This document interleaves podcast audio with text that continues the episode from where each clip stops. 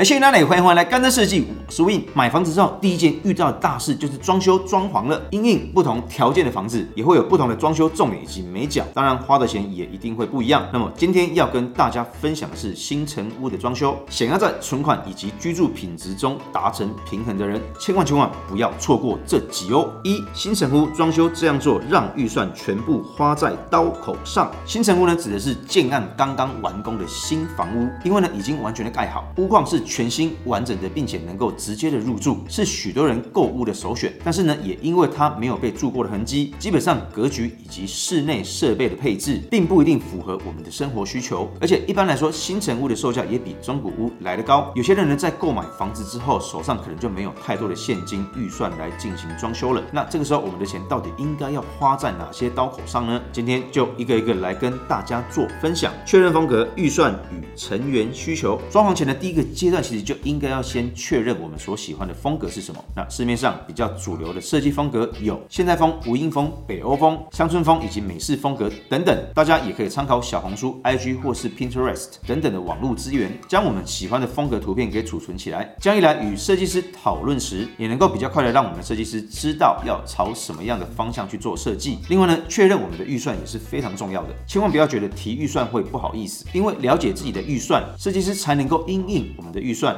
去建议装修的方向以及一些建材的选择。那接下来也要了解居住成员的需求，这样我们才不会装修出一个好看但却不实用的房子。确定居家设备，新成屋呢大多都已经有基本的配置，比如卫浴设备以及厨具、地板等等。所以呢，建议大家可以先列出自己的清单，确定我们家中有哪些配置设备可以留用，还有哪些必须要更换掉或者是不足的。如果我们有配合的设计师，也可以跟设计师一起讨论哦。还有一些例如我们需要重新采购的设备，例如说洗碗机以及嵌入式烤箱等等，这样设计师在规划阶段的时候，也能把这些东西给一并规划进去哦。这样我们整体的风格也可以更干净以及更加的美观。管线与水电配置，那新成屋因为屋龄较新，通常我们不用多花钱去重新设置管线，因此呢，在这个项目上我们可以省下不少钱。但是因为没有被使用过，所以开关插座的位置不一定可以符合我们的生活习惯。建议大家在入住之前，还是要先依照自己的需求重新调整开关插座正确的位置，不然万一插座的数量不够，又或者是位置不对，可能又得花钱买延长线，既不方便又不美观哦。冷气工程，冷气工程也算是装潢工程中很重要的一环，而且在装修的前期阶段就必须要先做好空调的管线配置。这边的管线指的是冷媒管以及排水管。那与中古屋不同，新成屋因为没有安装过冷气，管线是需要重新配置的。好处是近年来如果是建商已经做好天花板的新成屋，大多呢都已经先预留好冷冷气孔以及管线。在不重新施作天花板的情况下，在施作时则不需要再额外开孔以及拉管线。等到后续的工程都完成后，才会将我们的冷气机体安装上去。那这边想要提醒一下大家，近年来非常流行吊顶式冷气以及全热交换机。如果能有考虑加装这几项设备，切记一定要先跟我们的设计师讨论好，因为这些设备的安装必须要跟木作来做搭配。那在设计阶段的时候，就要把这个需求先提出来，才能够让设计师一并的列入规划当中。说收纳与动线，那刚刚有提到新成屋没有人住过，固然是一大优点，但也因为没有被使用过，所以其实空间并没有多少收纳空间可以让我们使用。再加上近年来新成屋的公设比其实蛮高的，家中可以使用的空间坪数比较有限，所以呢，建议大家还是要挪出一笔预算来设置家中的收纳空间的配置。另外呢，如果我们购买新成屋的时候没有参与到当初预售客变的阶段，只能接受建商一开始帮我们规划好的格局，虽然堪用，但有可能还是不符合我们的需求。所以呢，大多时候会蛮建议屋主可以重新规划他们的格局。如果呢，真的不想要因为变动格局而多花一笔费用，尽量在选房子的阶段就尽量去挑选符合自己生活需求的格局形式。那这样一来也能够省下一笔预算哦。重点是装潢，不管是在外观上还是机能上，新成屋都比老屋以及中古屋来得好很多。如果真的有预算上的考量，在装修上也没有必要一定要一次到位，可以先与我们的设计师讨论哪一些才是自己最最在乎的部分。至少呢，可以先把需要打凿以及需要在现场裁切较多、粉尘较多的工种先做好。之后呢，例如系统柜等等，也可以等入住之后再陆陆续续的规划。这样呢，不仅可以在当下先省下一笔预算，也可以在居住的过程中更加了解自己的需求。等到二次装修时，也能准确的规划出符合自己需求的房子。好了，今天的影片就先到这边。